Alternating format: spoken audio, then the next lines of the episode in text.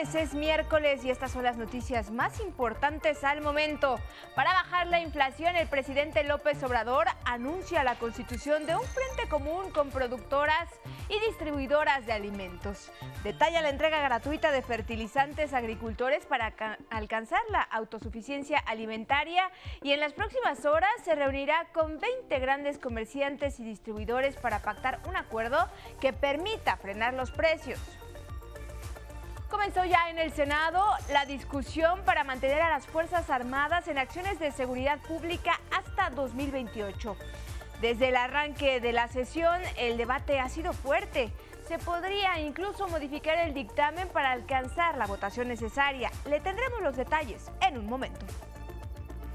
En la capital del país no habrá impunidad para el llamado cártel inmobiliario. Así lo garantizó el presidente Andrés Manuel López Obrador y pidió confianza para las investigaciones que realiza la Fiscalía Capitalina de aplicar la ley a exfuncionarios panistas en la Benito Juárez, que entre 2006 y 2018 presuntamente avalaban construcciones irregulares.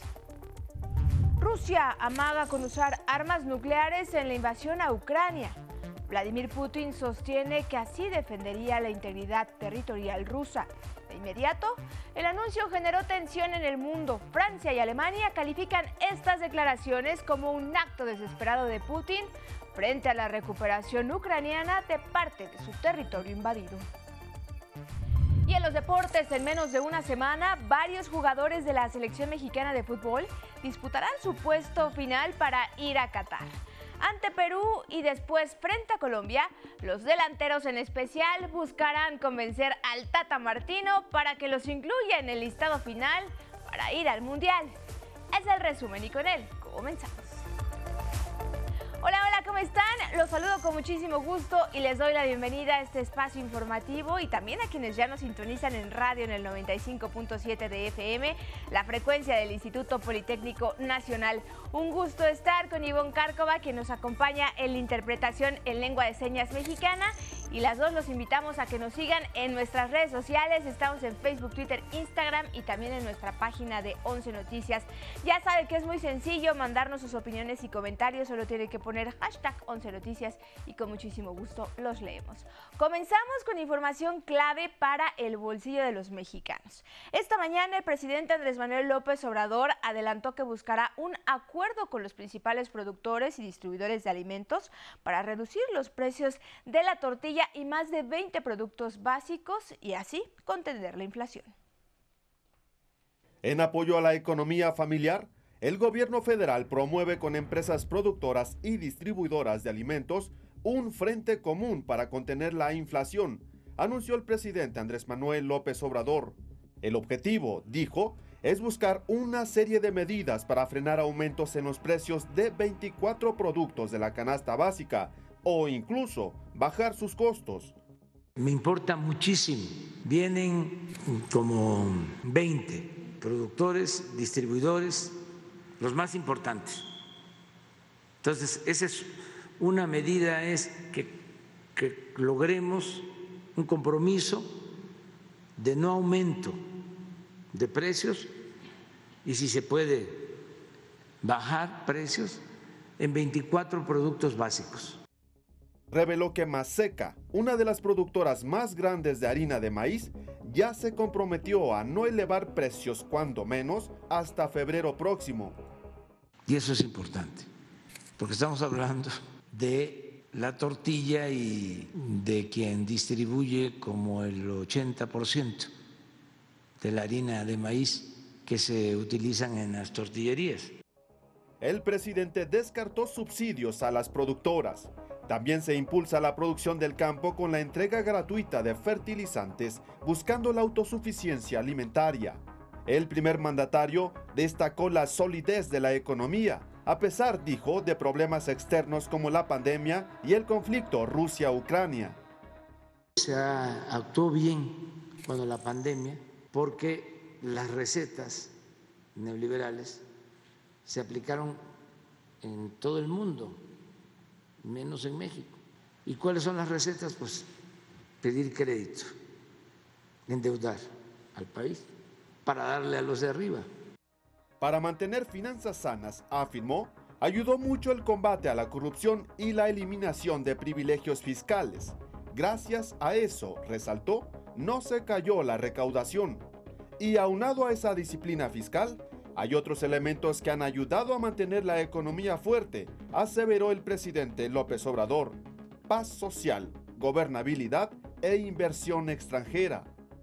Si hubiese anarquía en el país, incluso violencia, no se acercaría la inversión, no tendríamos posibilidad de crecer. Pero no hay ingobernabilidad. Garantizó que su administración no dejará una economía que penda de alfileres. 11 Noticias, Armando Gama, en temas legislativos, el Pleno del Senado inició este miércoles la discusión sobre la reforma constitucional que propone ampliar la presencia del ejército en labores de seguridad pública hasta el 2028. La propuesta hecha por el PRI ha generado un intenso debate entre la bancada mayoritaria, la oposición y el revolucionario institucional, aunque no ha quedado claro cuántos diputados priistas están a favor de la iniciativa y cuántos en contra. El presidente de la Comisión de Puntos Constitucionales, Eduardo Ramírez, descartó que los cambios busquen militarizar el país. No es militarización, es acompañamiento. Y ese acompañamiento se da en el terreno de lo que debió ser una reforma constitucional como el que el día de hoy estamos discutiendo. Senadoras del PAN y PRI afirmaron que las Fuerzas Armadas no son la solución para atender los problemas de inseguridad. Esta reforma debe preocuparnos a todos, también a los que hoy, convencidos o amenazados, quieren votar a favor de la militarización. Esta propuesta debe preocuparnos porque claramente no es la solución. Este dictamen se trata de cumplir una consigna para profundizar la militarización del país, para prorrogar inoportunamente, porque no hace falta ahorita, prorrogar la presencia de las Fuerzas Armadas auxiliando complementariamente a las policías civiles en tareas de seguridad. Y ante la falta de acuerdos, el senador morenista y presidente de la Junta de Coordinación Política, Ricardo Monreal, ofreció regresar la iniciativa a comisiones y tener más tiempo para la discusión.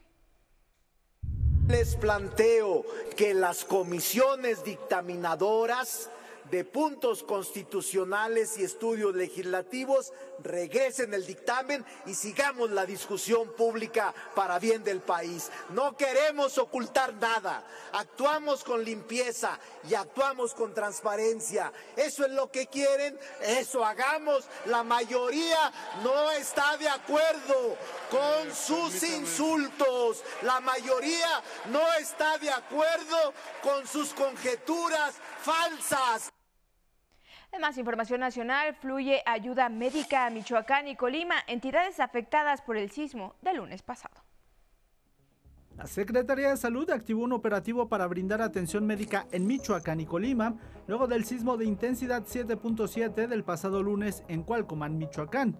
Movilizaron a 110 profesionales de la salud, 15 vehículos y varios kits de insumos médicos de desastres y vigilancia epidemiológica así como 2.000 kits de regreso a casa. En Oaxaca, un tractocamión impactó un vehículo de la Guardia Nacional que trasladaba a personal de seguridad sobre la carretera Coagnopalan, Oaxaca. Hay un muerto y varios lesionados, todos integrantes de la corporación. Veracruz, elementos del Instituto Nacional de Migración rescataron a 270 personas migrantes, 45 de ellas menores de edad, que se encontraban en un hotel del municipio de Juan Rodríguez Clara. En Tamaulipas, un cocodrilo de más de dos metros y medio paró la circulación en la avenida industrial, una de las principales vialidades de la ciudad de Altamira. Transeúntes detuvieron el tráfico para que el reptil no fuera atropellado. Bomberos lo rescataron y lo devolvieron a su hábitat. 11 Noticias, Rubén Fieital. En la matutina, el presidente López Obrador aseguró que no habrá impunidad con el llamado cártel inmobiliario de la demarcación Benito Juárez aquí en la Ciudad de México y cuestionó la existencia de algunos organismos autónomos. En la Ciudad de México no habrá impunidad por el caso del llamado cártel inmobiliario, presuntamente liderado por exfuncionarios panistas de la entonces delegación Benito Juárez entre 2006 y 2018, y mediante el cual habrían impulsado construcciones irregulares. Así lo garantizó el presidente Andrés Manuel López Obrador y pidió tener confianza en las investigaciones que realiza la Fiscalía Capitalina. Ernestina Godoy es fiscal en la Ciudad de México y es una mujer eh, recta, estricta, honesta, incorruptible. La conozco desde hace muchos años y se puede confiar en esa autoridad. Eh, estoy seguro de que va a haber respuesta. No hay impunidad.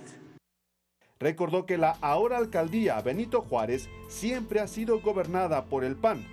Es, dijo, un fenómeno especial. Han gobernado gentes ahí deshonestos, inmorales, y de manera increíble siempre gana ese partido. Ahora ahí, en esa demarcación, es donde se descubrió que servidores públicos pedían moches, autorizaban eh, la construcción de edificios y pedían eh, para autorizar la construcción de una unidad habitacional uno o dos departamentos. En otro tema de la mañanera, el presidente amagó con exhibir una lista de los llamados órganos autónomos para demostrar, dijo, que algunos se dedican solo a defender intereses particulares y a empresas extranjeras. 11 Noticias, Armando Gama. Aquí la crónica de don Miguel Reyes Razo. El presidente Andrés Manuel López Obrador mostró la expresión de quien encara un enigma o un profundo misterio al plantear ¿Alguien puede decirme qué hizo en beneficio del pueblo el largo periodo neoliberal? ¿Acaso aumentaron las pensiones para los adultos? ¿Creció el número de estudiantes de toda edad apoyados en becas? ¿Se aumentó el salario mínimo para proteger a obreros? ¿Se expidió una ley que protegiera los bienes del pueblo? El propio presidente López Obrador se respondió. En esos 36 años el pueblo no contó, no hubo gobierno, solo una oficina que facilitó, propició que un reducido número de poderosos se enriqueciera como jamás soñó. Se legisló para negocios y protección de esa élite. Se hizo más profunda la monstruosa desigualdad que siglos atrás horrorizó a Humboldt atraco, robo, saqueo, como nunca se robó a esta nación. Ni en tres siglos de ser Nueva España y sufrir la explotación de su oro y su plata, esta patria fue saqueada como en la era neoporfirista. Porque heredé sus ruinas, digo que los tecnócratas neoliberales convirtieron en damnificados a millones de mexicanos, millones de necesitados que tocan esta puerta, pues saben que los atiendo. Fueron ellos quienes gritaron en el Zócalo la noche del 15, ¡Viva México! y muera la corrupción. En Once Noticias, eh, Miguel Reyes Razo informó. A casi ocho años de los trágicos hechos de Iguala, el Juzgado Segundo de Distrito de Procesos Penales Federales en el Estado de México dictó auto de formal prisión al general José R. y dos mandos militares más de los 20 implicados en estas acciones delincuenciales que derivaron en la desaparición de los 43 estudiantes normalistas de Ayotzinapa. El juez Enrique Beltrán Santos determinó la formal prisión al general en retiro como probable responsable del delito de delincuencia organizada en su modalidad de delitos contra la salud por su presunta relación con la organización criminal de Guerreros Unidos. También impuso formal prisión al capitán José M. y al sargento Eduardo M. como presuntos responsables de los delitos de desaparición forzada y delincuencia organizada. Y en más de este caso, familiares de los 43 normalistas desaparecidos y alumnos de la Escuela Rural Isidro Burgos se manifiestan frente a la Embajada de Israel aquí en la Ciudad de México. Exigen a la representación de esa nación la extradición de Tomás Cerón exdirector de la extinta Agencia de Investigación Criminal y principal responsable de la investigación del crimen, así como de la llamada verdad histórica, quien huyó a Israel en agosto de 2019. Durante esta semana, familiares, normalistas y diversas organizaciones realizarán movilizaciones con motivo del octavo aniversario de los hechos de Iguala, entre las que destacan manifestaciones en el campo militar número uno y una marcha en el Ángel de la Independencia que llegará al Zócalo. Vamos a información de la Ciudad de México. A partir de este jueves y hasta el domingo, los capitalinos podrán apreciar dos de las cabinas del nuevo metro de la línea 1 instaladas en las inmediaciones del Monumento a la Revolución. El objetivo es que la ciudadanía conozca cuáles han sido los avances en materia de movilidad, pero sobre todo, y ahora sí que la presencia estelar, no solo serán de los trolebuses, eh, nuevos, autobuses nuevos, las bicicletas de Covici, eh, los autobuses de Metrobús, sino específicamente del primer tren que eh, ya llegó a México de la nueva línea 1 del metro. Los vagones serán exhibidos junto a otras unidades de transporte que llegaron a la capital del país provenientes de China. Este es el primer tren de los 29 que se construirán aquí en nuestro país. Y abordemos la sección Quienes quieren las mentiras eh, presentada durante la mañanera. Es falsa la información publicada el 17 de septiembre en el Universal por el columnista Héctor de Mauleón en la que se señala al gobernador electo de Tamaulipas, Américo Villarreal, de recibir financiamiento del crimen organizado para campañas políticas del Estado de México. Así lo desmintió la titular de la sección, Ana Elizabeth García Vilches, y refutó que tanto la información como la supuesta fuente del columnista son apócrifas. Los supuestos cables confidenciales resultaron falsos. Se cita un supuesto cable secreto enviado por el embajador Ken Salazar dirigido a la DEA, al Departamento del Tesoro, al Departamento de Justicia y a la Seguridad Interior de Estados Unidos. Y en efecto, el propio embajador estadounidense Ken Salazar desmintió la información. En los segundos, los cables no son de los Estados Unidos. El presidente López Obrador defendió al gobernador electo de Tamaulipas, Américo Villarreal, a quien consideró una persona recta.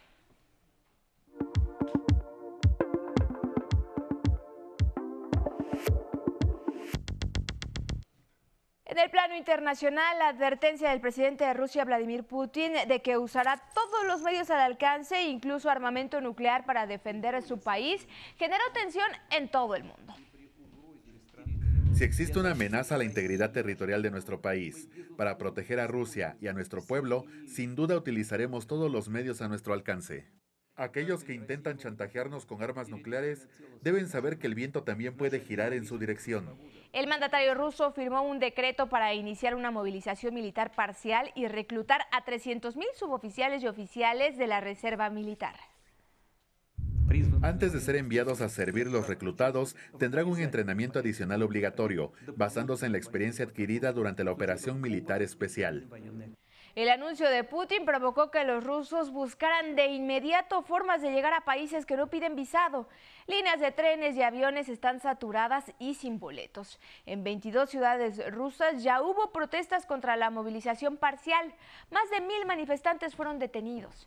El presidente de Ucrania, Volodymyr Zelensky, consideró que Rusia no usará armas nucleares. Nuestras posiciones no cambian debido al ruido o a los anuncios de algunos sectores y contamos con el apoyo total de nuestros socios en esto. Países como Alemania y Francia calificaron la medida como un acto de desesperación ante la avanzada ucraniana en su propio territorio y pidieron presionar al máximo al mandatario ruso. En la Asamblea General de la ONU, el presidente de Estados Unidos, Joe Biden, afirmó que las nuevas amenazas muestran el desprecio de Rusia a sus responsabilidades como firmante del Tratado sobre la no proliferación de armas nucleares y lo acusó incluso de violar los principios básicos de la ONU. Una guerra escogida por un hombre. Déjenme decirlo abiertamente.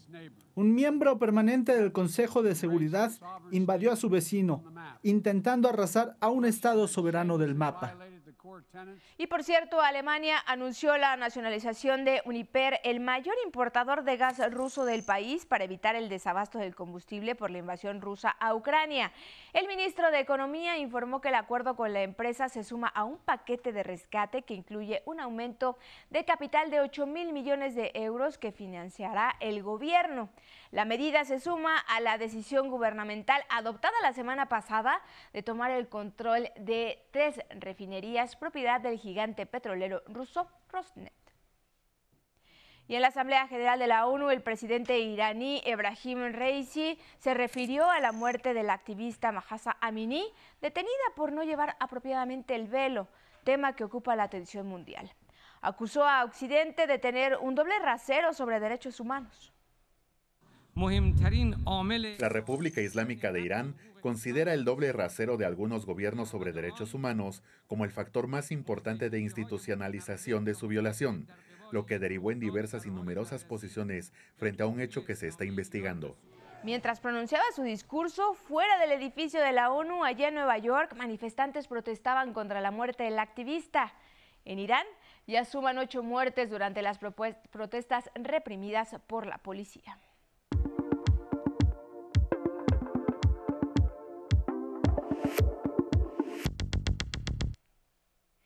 Y ahora vamos a ver qué pasa en el mundo de los deportes contigo, Diana Zárate. Muy buena tarde, bienvenida. Adelante. Muchísimas gracias, Carla. Muy buenas tardes. Pues iniciamos con la selección mexicana de fútbol. El Mundial está a la vuelta de la esquina y en los próximos días el tricolor disputará sus últimos duelos amistosos en el continente americano. Lo hará en Estados Unidos, el sábado contra Perú y el martes frente a Colombia. Serán las últimas oportunidades para que algunos jugadores le llenen el ojo a Gerardo Martino. El Tata adelantó que solo llevará a tres de los cuatro delanteros que tiene convocados. Raúl Jiménez, Rogelio Funes Mori, Henry Martín y Santiago Jiménez se jugarán su puesto en estos juegos.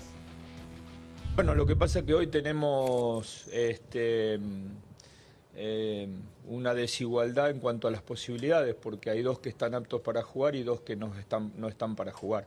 Está claro que los cuatro no van a ir, este, pero en tanto y en cuanto todos den, le den motivo al entrenador para, no, para que la decisión final este, esté cada vez más complicada, yo lo veo con, con mucho agrado.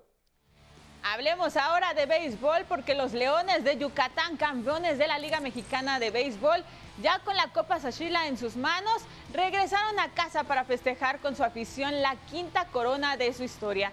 Anoche miles de personas acudieron a los festejos de los melenudos, quienes realizaron un desfile por las calles de Mérida desde el Parque Culculcán hasta la Plaza Grande. Fue una gran fiesta y merecido reconocimiento que les dio la afición a sus héroes beisboleros luego del cierre de temporada de ensueño que tuvieron. En más deportes, ayer hubo actuación destacada de mexicanos en las grandes ligas. El tijuanense Alejandro Kirk con los azulejos de Toronto conectó tres hits en cinco turnos al bat, produjo dos carreras y anotó dos veces para contribuir al triunfo de su equipo 18-11 sobre los Phillies de Filadelfia. Por su parte, Esteban Quiroz con los Cachorros de Chicago aprovechó su primer turno como titular y conectó su primer hit en las ligas mayores. Lo hizo anoche en el triunfo de su equipo 2-1 ante los Marlines de Miami. En el otro lado del mundo, en el deporte blanco, también hubo gran actuación de las tenistas mexicanas. Fernanda Contreras se clasificó a los octavos de final del Abierto de Tokio al vencer en dos sets a la estadounidense Sofía Kenin. Mañana buscará su pase a cuartos de final enfrentando a la rusa Verónica Kudermetova. Cuarta cabeza de serie. En dobles, Contreras también avanzó junto con su compañera, la griega de Espina Papamimachail. Mañana disputarán los cuartos de final. Otra mexicana que se encuentra en cuartos es Juliana Olmos, junto a su compañera, la canadiense Gabriela Dabrowski. Hasta aquí la información deportiva. Buenas tardes. Gracias, Yarey. Muy buenas tardes. Y ahora nos vamos a los espectáculos. Contigo, Sandra Sitle. Feliz miércoles. Adelante.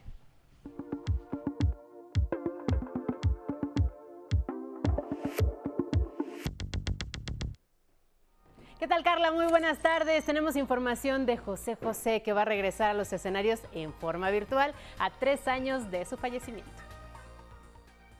En el tercer aniversario luctuoso de José José, será llevar a cabo un homenaje en su nombre con el show Partiste Príncipe y Regresas Rey. Volverá al escenario a través de un holograma digital, que consiste en una serie de imágenes y movimientos para darle vida al príncipe de la canción.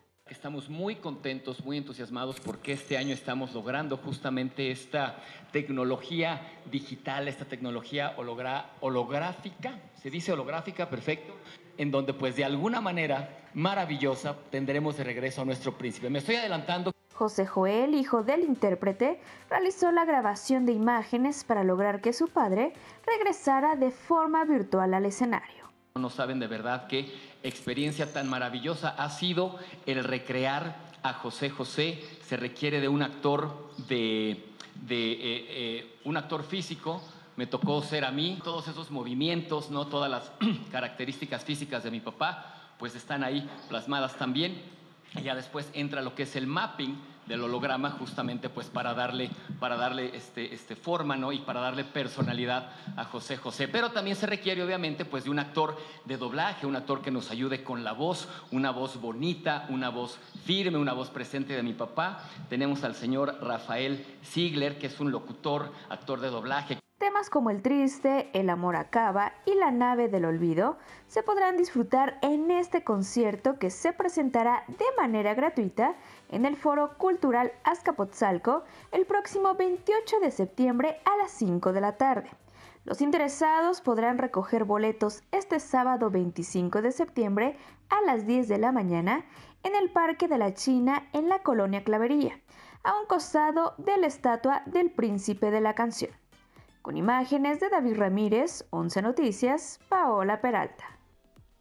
En más información, la ceremonia de entrega de los Globos de Oro volverá a transmitirse en televisión. Los premios de la Asociación de la Prensa Extranjera en Hollywood se tambalean por la falta de diversidad entre sus votantes. Tras bajas en el rating, estos galardones podrán verse nuevamente el próximo 10 de enero. A las 2 de la mañana de este miércoles se estrenó Andor. Diego Luna regresa con su personaje de Cassian Andor en la, precuela de Rogue One, una historia de Star Wars. La serie llegó con sus primeros tres episodios. Lo veremos semanalmente en Disney Plus. Paulo Londra y Duki estrenaron Party en el barrio. Los raperos argentinos recuerdan los obstáculos que han superado como precursores del género urbano hasta convertirse en líderes del movimiento. Con un en el barrio, siempre jangueando la ganga, de hasta el magro, con el de la jarra. Tengo Los espectáculos, Carla. Gracias, Sandra. Muy buenas tardes. Y mire, para difundir la grandeza cultural de México, el sábado 24 de septiembre a las 7 de la noche con 30 minutos se estrenará por Canal 14 la serie Una trayectoria, una colección. Semanalmente se presentarán 13 entrevistas a destacados creadores de artes gráficas, visuales y esculturales en nuestro país. El sistema público sí tenemos la obligación, por ley, de tener esta, esta misión y ese objetivo de difundir y explicarle a las audiencias, sobre todo a las audiencias jóvenes o también a las audiencias no tan jóvenes, que tenemos esta gran variedad de artistas, o sea, 1500 artistas plásticos se conocerán y descubrirán algunas de las vicisitudes que han experimentado nuestros artistas en más de medio siglo. En realidad es una mina de oro. ¿eh? Eso no lo tiene, permítame decirlo, ni la BBC, Ahí la invitación, no se la pierda y así nos vamos. Gracias por acompañarnos en esta emisión. Hoy nos vamos a despedir con imágenes de una técnica de pintura muy peculiar. Miren, se trata del cuadro de un espadachín y su caballo que fue pintado nada más y nada menos que utilizando los dedos y tinta china. Si tiene un pequeño en casa que le guste dibujar con sus manitas, déjelo. Se puede convertir en un gran artista. Que tenga muy buena tarde, muy buen provecho y ya lo sabe. Nos vemos mañana.